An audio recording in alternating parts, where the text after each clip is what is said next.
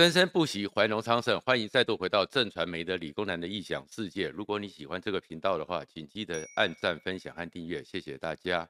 那今天呢，当我们知道说距离选举呢已经到了最后倒数的时候，而在倒数的时候呢，有一件事情是非常的奇怪，看起来是相当的一个不对称，档次都不同。而这档次不同里面呢，其实是预告了很可能是选后的一个巨大的一个情况，而这个情况就是。柯文哲真的非常急了，又急又慌，所以呢，柯文哲他可能他过去这几八年以来，他所占用运用的声量空军，或者是他的民众党，恐怕在选后都会有大问题。这是怎么讲的呢？就是我们知道说两军对垒哦，如果到了主帅要出动的时候，通常都是这样子嘛，王对王，将对将，帅对帅，小兵对喽啰，所以呢。当然都应该找到一个对等的。柯文哲现在是手上拥有第一张二零二四总统的门票的人，他有总统大选的一个门票，因为上一次在二零二零的时候，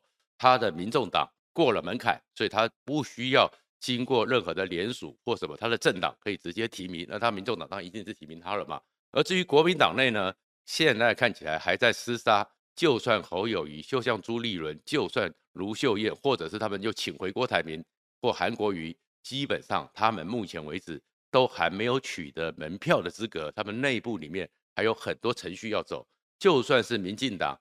赖清德信赖台湾，看起来声势比较高，但是一一二六之后，鹰派会这么让他吗？会不会有其他的变数都不一定。柯文哲，你是一个我第一个取得门票的人，可是这个取得门票的人呢？他的动作呢很奇怪，去打了我们的郑浩，去跟郑浩那边针锋相对，怎么会去找李正浩呢？李正浩才是选一个小小的市议员呢，而且这个议员里面，大家还在很辛苦的奋战之中，那你怎么会是一个总统跟一个小小的李正浩？然后呢，又连续好几天出面直接的对呛对打了封城的孤儿，封城就是指新竹，我们知道新竹的风很大，所以他外号叫封城，风很大的意思。封城的孤儿叫做林根人，你怎么会愚象的去打林根人呢？当发生这种不对称的时候，我们知道反常呢，一定就是有问题。什么问题呢？柯文哲慌了。柯文哲慌在哪里呢？因为现在他发现说，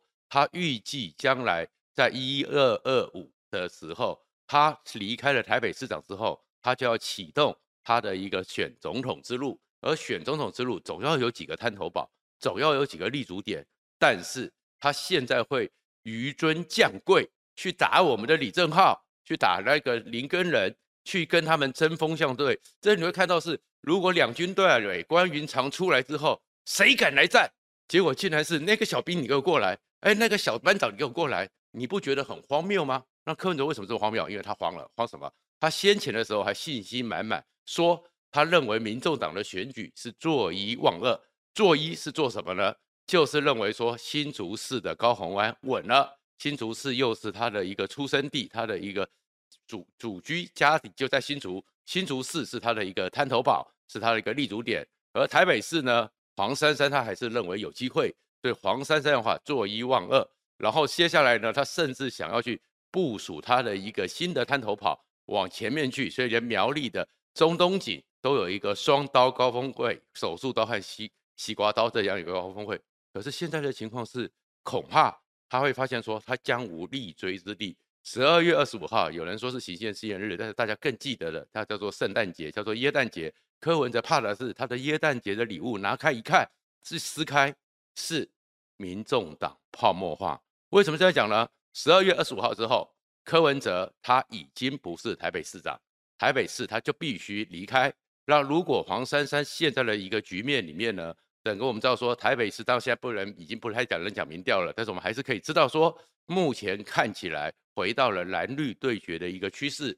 黄珊珊真的需要更多的努力才有机会。那如果黄珊珊在最后开票出来之后，不如柯文哲所预想的，那这样子台北市柯文哲没有立足了。那柯文哲不能立足之后，新竹呢？没想到新竹现在的情况看起来变化其实也很多，很多一个彩虹虽然很美丽。可是有时候彩虹呢也是稍纵即逝，所以彩虹是不是能够帮他再有个新竹的第二道彩虹，其实也是他的一个困局。所以他就对上了，急到了是对上了林根仁，对上了李正浩。坦白讲，讲到林根仁哦，是这场选举里面哦，大概是完毕之后，大家觉得一个最大的一个变数。没有想到呢，林根仁呢，在这段时间里面，其实几乎没有人记记得他的存在。他第一次那天出来开记者会的时候，有人才发现说，原来林根仁讲话还有点铿锵有力嘛。林根仁其实不是过去大家讲的，好像根本不存在的样子，甚至于有时候台新竹市还有个林根仁，可能很多人不知道。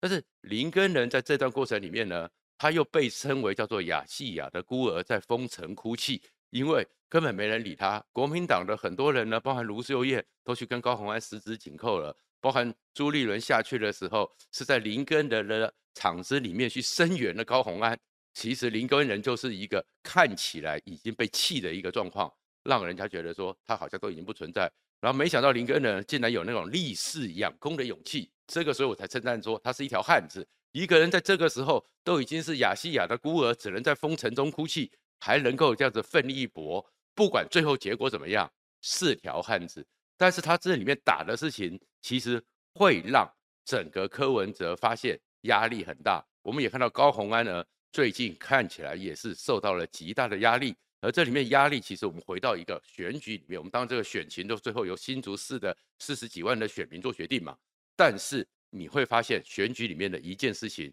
空战空优，其实不是像大家想象的，永远都这么所向无敌。空战空优，它。当然是一个利器，但是它也是很脆弱的。里面的一个核心关键就是，如果你没有掌握到真正空战的一个最核心的基本，尤其在民主社会的价值，你的空战、你的空优看起来虚张声势，随时就会戳破。我们先来讲了高虹安，当然是我们知道说，本来大家认为说他到了新竹市去，在新竹市里面他的票是不稳固的，因为他跟新竹市到底没有那么长的渊源嘛。人家沈慧虹至少当了这么久的副市长，每个地方也走熟了，而新竹市就是一个市区，就是四十几万人，大家彼此之间消息传递，邻里之间都有很多脉络。而林根仁当了五六届的议员，也是在地经营，那高虹安就只能打空战，他空战确实也打得很漂亮，他的一个清新的、专业的、认真的、勤奋的这样的一个形象，让他不断的往上走。但是往上走的时候，他也是集中在空战，而民进党呢也是乱打空战，乱打空战就让整个高虹安越打越旺，所以整个票呢好像过去的时候气势就往那边去，所以这个空优高虹安占了很大优势，而这个空优里面呢，民进党呢也要嘲笑他一下，你们整党之力还有很多侧翼，打到最后不如林根仁，因为先前的时候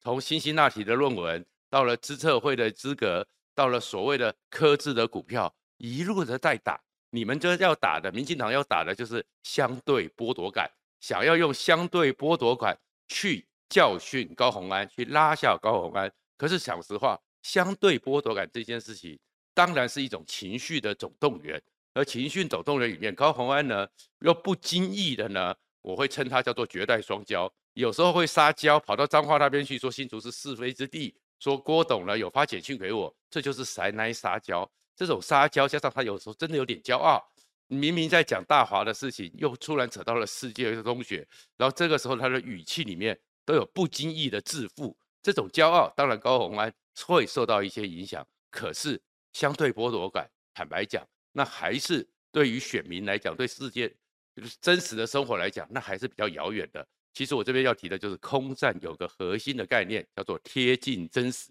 如果你没办法贴近真实，你没办法让人家立刻的有一个感觉，而这感觉是你在生活中里面非常清楚的，马上就可以理解，马上就可以跟很多人的生活、你的生活经验贴接近。你的空战是打假的，尤其是民进党在打高虹安的时候，很多过去在选举里面不该去表态。不该做出那么多动作的行政机关，看到了某些关头的时候，都做了一些动作。所以高虹安虽然有学历上的傲慢这个问题，可是执政党有行政上的傲慢这件事情，行政的傲慢反而在我们这个民主社会里面，这个不挣扎，去就是没有节制、滥用权力这个东西，人民的感受就非常真实的。因为台湾人本来四百年来。就是一个比较追求自由、追求多元的社会，所以反而是让高虹安起来了。可是林根仁呢，想都没有想到，他公布了那一些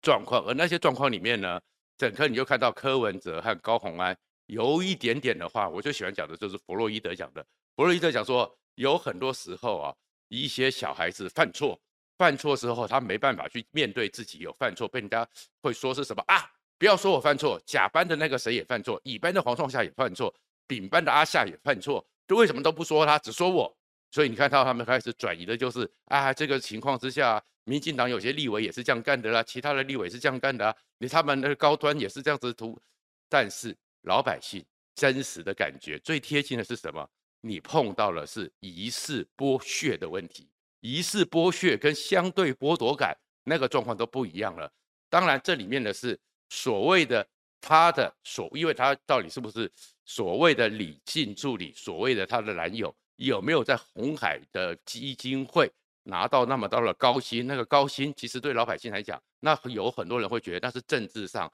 高来高去大人的游戏，那一个呢也会见仁见智。杀伤力不强，对高虹安杀伤力最强的林根仁打出来的是什么？就是公积金。公积金这件事情，其实你会知道为什么会造成高虹安这么大的压力，身心俱疲。为什么这个情况呢？因为它里面面对到的是很多最基层的，而且我们讲实话，刚从学校毕业的年轻人，能够有多少的薪水，能够有多少的状况？我的还要回缴到整个办公室当公积金，这件事情其实就算公积金是没有什么其他的问题，就是紧急救助或者是行政时候所需要大家共同 share，然后共同分担，其实对年轻人来讲，对那么微薄的薪水来讲，都已经很难觉得他们心里会觉得说他们的日子是很舒畅、很舒坦的。如果说这里面还有的就是。先去垫付了一些私人支出，虽然他不断的说他是有回缴的，可是这种的回缴里面八千零六元，请款九千元这件事情还是要说明的更清楚一点。所以这里面是一个已经不是相对剥夺感哦，而是一个老板和他的员工之间里面的一个可能会类似于是劳基问题里面的剥削问题。所以高虹安这件事情如果没有真正的解释清楚，他在很多的社会观感上，刚刚我讲的清新、专业、勤奋、认真这些人设都会出事。那为什么会出事呢？是因为其实尤其是民众党里面，桃园还有个赖香林，你赖香林最近都不敢讲话，为什么？因为他曾经当过劳工局长，他是公运里面的一个非常令人尊敬的前辈。在我们二零零五年以后，台湾的劳动部、劳工局、公运团体。劳动团体都在谈一件事情：公积金是否恰当的问题。在我们很多公司行号里面是设有公积金，那公积金，但是一直会认为它是劳资冲突的一个大问题。为什么是大问题呢？因为公积金原来就是，比如说有些工作它是有危险性的，有公安的，甚至像消防队，他们其实有很多时候真的是冒着生命危险，可能会有不知没办法去面对的状况。有些山难的搜救队，可能他自己都有状况，所以大家都会出一笔钱当公积金，这是急难救助用，或者是有很多时候呢，就是在你的退休或公司可能会关厂之前，到时候帮助大家安家，也可以出公积金，或是有些办公室里面大家出点钱，就是有一些些的状况可以出公积金。可是呢，我们立法院里面呢，行政是有行政费的，你不管买笔啊、影印啊。甚至是交通啊，都有个法规，大家去法律上都可以查得很清楚，都有个数额。所以你缴公积金之后，你这样一个公积金到底为什么要缴？而缴了这个公积金之后，你为什么要出？所以过去的时候，包含是在大概十年前，因为我也常常去接触很多社公社会公益团体，政府为了协助这些社会公益团体，也会是用我们的内政部的预算、社会福利的预算、教育部的预算。科技部的预算、文化部的预算，给他们一些，因为他们总知道说公益公益团体有很多时候真的是就是一份爱心嘛，就是一份公益心嘛，很多志工，可是还是有很多行政的事情要处理，所以呢，给了他们钱，让他们能够基本上利用政府补助的这批钱，然后去协助这个公益团体进行一个比较正常的、比较能够 routine 的日常的行政上或需急需时候的运作，所以给他们聘请助理，而这聘请助理、聘请一些志工，他们是有几职的，有几职，这个是由政府出钱。可是很多公益团体就认为说，我们是来当职工的，你也是来当职工的啊。我们政府给这笔钱，当然可以帮助，因为公益团体尤其现在经济不太好，募款很困难，就希望他们把政府补贴的这种钱捐出来，叫做公积金。可是劳动部和劳工团体还有劳工局不断的去劝说辅导，所以最近这种事情很少了，不会有这样的一个状况变成公积金。所以公积金本身在很多时候，我们看到很多劳资纠纷、公司官场。或者是劳工上街头抗争，公积金就是一个问题。然后呢，很多的公益团体公积金也会成为一个争议。公积金本来就是个问题了，所以这个时候你进到立法院，你的办公室如果就这些年轻的人，不管他们是乐意而捐，还是被勒索而捐，因为有很多时候是集体的一个气氛，不得不拿出来。这个状况之下，本身你就会让很多原来非常期待。支持你的高虹安的很多年轻选票，恐怕现在都在动摇之中。怎么去化解？当然是看高虹安的智慧，然后希望高虹安能够回到贴近真实的状况。如果扯了太多，动作太多，我也跟你讲，选举就是这样子，越到后面反作用力很强。高虹安要千万小心。而这里面的林根仁呢，话虽然不多，可是一下子就击溃了整个空军，所以高虹安在地的空优。看起来是没有了，你才回到我前面讲的，柯文哲开开始跨境用洲际弹道飞弹，在台北市开始去打高打林耕仁，开始去打，可能呢他认为会协在这正没有站在高虹安这边，反而站在林根仁那边的李正浩，这个时候你就知道柯文哲其实他的空军或什么，就是他的空优其实是脆弱的，是假的，所以其实回到这边，我们当然是一件事情，就是高虹安。你自己怎么去公积金这件事情，就算最后由法律来决定，你当然也在法律里面有一场奋战，是合法或不合法，我们不能论断。可是很多事情，除了合的法是最基本的社会道德要求之外，合不合情、合不合理，一个只有三万、四万甚至五万的人。如果我们看到那些出来的资料，那本资料绝对不是国家机器嘛，因为国家机器不是那种格式，